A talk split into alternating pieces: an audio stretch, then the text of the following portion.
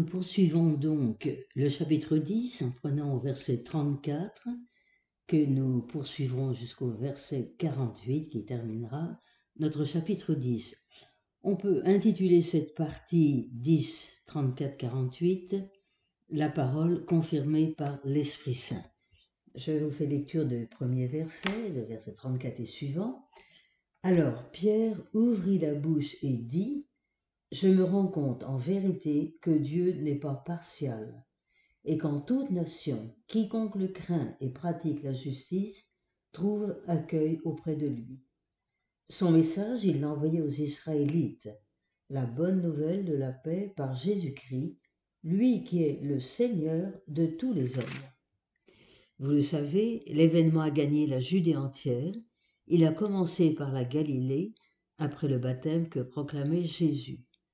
Ce Jésus issu de Nazareth, vous savez comment Dieu lui a conféré l'onction d'Esprit Saint et de puissance.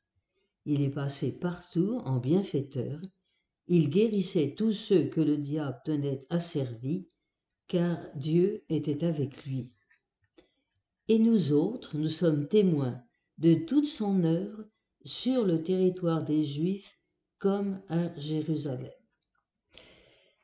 Je m'arrête ici temporairement. Donc nous avons entendu au verset 34 que Pierre, on nous dit, ouvrit la bouche. Or, ouvrir la bouche est une expression technique qui veut dire, qui signifie parler en tant que prophète. On en dira autant d'ailleurs de Jésus, il ouvrit la bouche au commencement du sermon sur la montagne dans euh, l'évangile de Matthieu.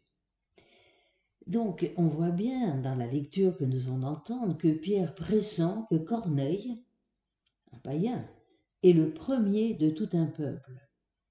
Le centurion, en effet, le centurion Corneille, vit déjà deux des trois piliers du judaïsme, la prière au Dieu unique et les œuvres de miséricorde, les aumônes. Que lui manque-t-il? Il lui manque la Torah, l'enseignement. Et c'est pourquoi il a fait venir Pierre. L'allusion au verset 36 à Isaïe est particulièrement éclairante. Le Seigneur console son peuple il entend lui rendre sa mission de témoin. Et puis, il y a une prédiction d'une étonnante fécondité pour Jérusalem, prédiction déjà annoncée par Isaïe au chapitre 54, les trois premiers versets. Pierre rappelle non seulement des faits, mais la parole événement. Dieu était avec lui. Donc, l'appartenance à Dieu ne consiste pas à appartenir au peuple juif, mais à croire en Jésus-Christ. L'accomplissement est marqué en termes d'esprit. Vous l'avez entendu, verset 38, 44, 45, 47. À quatre reprises, le rôle de l'esprit est signifié. Verset 42, je reprends avec vous ce passage. Nous entendons au verset 42 Pierre toujours qui s'exprime ainsi.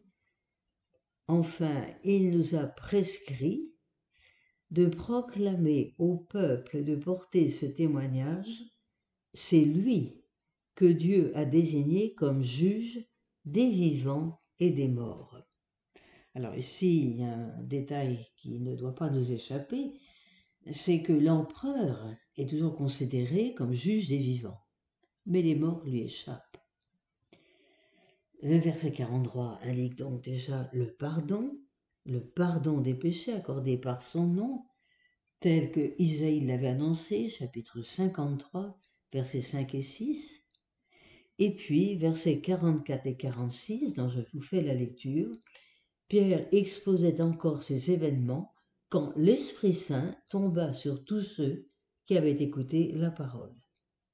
Ce fut de la stupeur parmi les croyants circoncis qui avaient accompagné Pierre. Ainsi, jusque sur les nations païennes, le don de l'Esprit Saint était maintenant répandu. Ils entendaient ces gens, en effet, parler en langue, célébrer la grandeur de Dieu. Pierre reprit alors la parole. Quelqu'un pourrait-il empêcher de baptiser par l'eau ces gens qui, tout comme nous, ont reçu l'Esprit Saint? Il donna l'ordre de les baptiser au nom de Jésus-Christ et lui demandèrent alors de rester encore quelques jours. Donc l'Esprit Saint tombe sur Corneille et sur les siens pour sceller le témoignage de Pierre devant les païens et manifester que la foi a purifié le cœur de ceux-ci. Il s'agit de la Pentecôte des païens. Autrement dit, les incirconcis entrent dans la communauté messianique. Ceci nous conduit donc au chapitre 11. Nous allons voir une relecture par Pierre de l'événement, chapitre 11, versets 1 à 18. Je vous donne la lecture. Les apôtres et les frères établis en Judée avaient entendu dire que les nations païennes, à leur tour, venaient de recevoir la parole de Dieu. Lorsque Pierre remonta à Jérusalem, les circoncis eurent des discussions avec lui tu es entré, disait-il, chez les incirconcis notoires et tu as mangé avec eux Alors Pierre reprit l'affaire depuis le début et la leur exposa point par point. Comme je me trouvais dans la ville de Jopé en train de prier, j'ai vu en extase cette vision.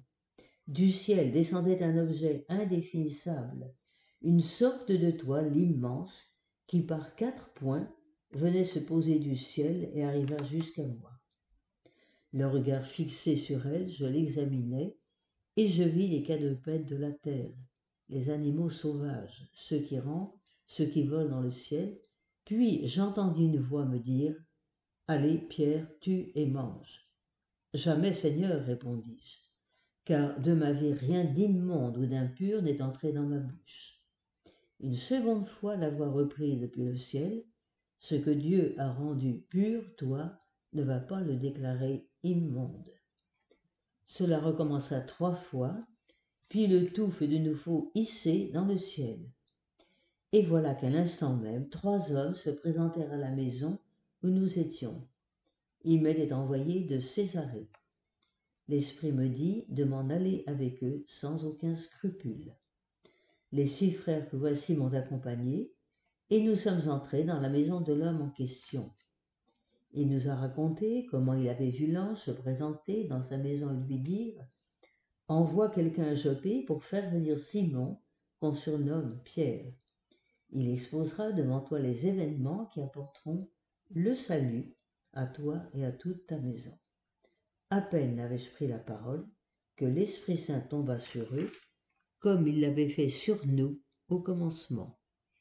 Je me suis souvenu alors de cette déclaration du Seigneur. Jean, disait-il, a donné le baptême d'eau, mais vous, vous allez recevoir le baptême dans l'Esprit Saint. Faisons une pause maintenant. Nous avons commencé donc cette lecture du chapitre 11. Donc, ceux de la circoncision dont il est question au verset 2, ce sont les hommes de l'Alliance. Selon eux, Pierre a manqué à l'alliance en mangeant avec les païens. Alors Pierre, comme nous l'avons entendu à partir du verset 4 et suivant, fait une relecture de l'événement en montrant que ce qui est arrivé s'inscrit dans une continuité de la mémoire de l'alliance d'Israël. La dernière intervention de Dieu, c'est la Pentecôte des nations, donc c'est le commencement des, païens. Les païens prennent leur vraie place au cœur du mystère de grâce. Leur entrée donne au salut sa pleine dimension, le Messie étant sa seigneurie à tous les hommes. Le Seigneur est vraiment le Seigneur de tous. Et nous sommes ici dans ce repos du sabbat messianique tel qu'annoncé par Luc dans son évangile, chapitre 23, verset 56. C'est donc leur quête de la vie qui a amené les païens à se tourner vers Dieu. Il leur faudra découvrir par la suite de quels péchés ils sont pardonnés. Nous arrivons ainsi toujours, euh, restons chapitre 11, au verset 19, qui nous mènera jusqu'au chapitre 15, verset 35, qu'on peut intituler L'œuvre de la grâce à Antioche. Un pas énorme vient d'être franchi. Pour qu'il y ait communauté de vie, il faut la parole et le pain, les repas partagés de Jésus. Or, si Pierre est mis en cause, ce n'est pas parce que les nations ont reçu la parole de Dieu, mais parce qu'il a mangé avec des incirconcis, verset 3 du chapitre 11, sans respecter les règles de séparation qui marquent donc l'identité du peuple juif. Parler et manger sont liés parce que l'Esprit fait parler afin d'unir au corps du Christ dans le banquet messianique. Cette difficile communion, koinonia, ne peut s'établir dans le temps et l'espace que par le dynamisme créateur de l'Esprit Saint. À partir de cette section, les frontières éclatent. Le centre de l'activité des témoins de la parole de la grâce se déplace. Si nous regardons 11-19 à 13-13, nous voyons que l'axe rejoint la ville d'Antioche à celle de Jérusalem, et nous pouvons distinguer trois parties avant d'entrer dans les détails. Première partie, à Antioche de Syrie, la bonne nouvelle du Seigneur Jésus fait des adeptes parmi les païens. Chapitre 11, versets 19 à 30. Deuxième partie, à Jérusalem, Simon-Pierre se voit délivré par l'ange de Dieu. Chapitre 12, versets 1 à 25. Troisième partie, à Antioche de nouveau, envoi en mission de Barnabas et de Saül. Chapitre 13, versets 1 à 13. Donc, revenons à notre chapitre 11, versets 19 à 30. On peut l'intituler La parole, bonne nouvelle du Seigneur Jésus. Un mot sur Antioche. Cette ville a été bâtie vers 300 avant Jésus-Christ c'est la ville résidence des rois séleucides. Elle devint rapidement un centre culturel et commercial de grand renom. Une importante colonie juive s'y était établie. Avec Pompée en 64, Antioche devint capitale de la province romaine de Syrie. Pendant la révolte juive de 66 à 73, des bagarres opposèrent des juifs à la population païenne de la ville. Quant à la communauté chrétienne dont parlent les actes, elle semble s'être développée sans problème. Donc, nous pourrons regarder déjà un paragraphe dans le chapitre 11 qui va s'étendre du verset 19 à 25. Cependant, ceux qui avaient dispersé la tourmente survenue à propos d'Étienne étaient passés jusqu'en Phénicie, à Chypre, à Antioche, sans annoncer la parole à nul autre qu'aux Juifs. Pourtant, lorsque certains d'entre eux originaires de Chypre et de Cyrène arrivèrent à Antioche, ils adressèrent aussi aux Grecs la bonne nouvelle de Jésus Seigneur. Le Seigneur leur prêtait main forte, si bien que le nom fut grand de ceux qui se tournèrent vers le Seigneur en devenant croyants. Le bruit de cet événement parvint aux oreilles de l'Église qui était à Jérusalem et l'on délégua Barnabas à Antioche. Quand il vit sur place la grâce de Dieu à l'œuvre, il fut dans la joie. Il les pressait tous de rester du fond du cœur attachés au Seigneur. C'était en effet un homme droit, rempli d'Esprit Saint et de foi. Une foule considérable se joignit ainsi au Seigneur. Barnabas partit alors à Tars pour y chercher Shaul. Il l'y trouva, l'amena à Antioche. Ils passèrent une année entière à travailler ensemble dans cette église, instruire une foule considérable. Et c'est à Antioche que, pour la première fois, le nom de chrétien fut donné aux disciples. Là, je me suis arrêté au verset 26.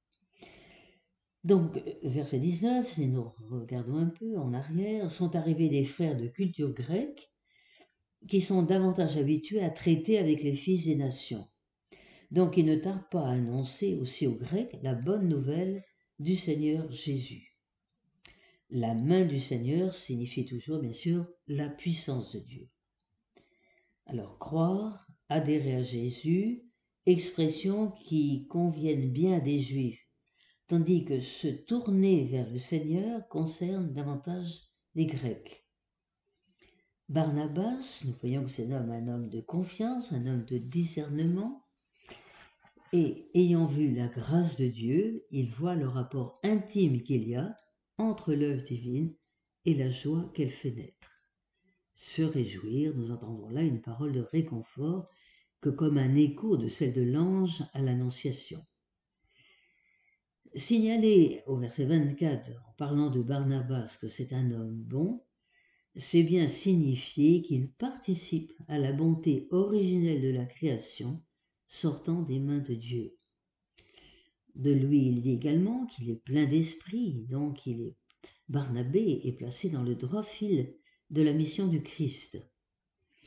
Nous entendons que Barnabé et Shaul vont accomplir un travail apostolique d'un an, et au verset 26, on nous parle de l'Église, Kaal, qui est donc l'assemblée du peuple de Dieu. Verset 26, pour la première fois, nous dit-on, on emploie le titre de chrétien. Qu'est-ce qu'on avait eu jusqu'à présent? Jusqu'à présent, on a eu frères, au départ tous juifs, puis croyants, qui montre une commune adhésion au Messie Jésus de Nazareth, puis l'expression saint, plongé dans l'esprit de sainteté de Dieu. Les disciples, ceux qui ont le même rabbi, les Nazaréens, c'est l'appellation des chrétiens dans le judaïsme. Et voilà qu'arrivent les chrétiens, c'est-à-dire ceux qui appartiennent au Christ, loin le Messie. Donc, les promesses d'Israël sont partagées avec les Grecs, la foi déborde d'Israël, voilà la nouveauté telle qu'elle fait découvrir la plénitude chrétienne. Nous nous retrouverons la prochaine fois pour le chapitre 11 au verset 27. Merci beaucoup.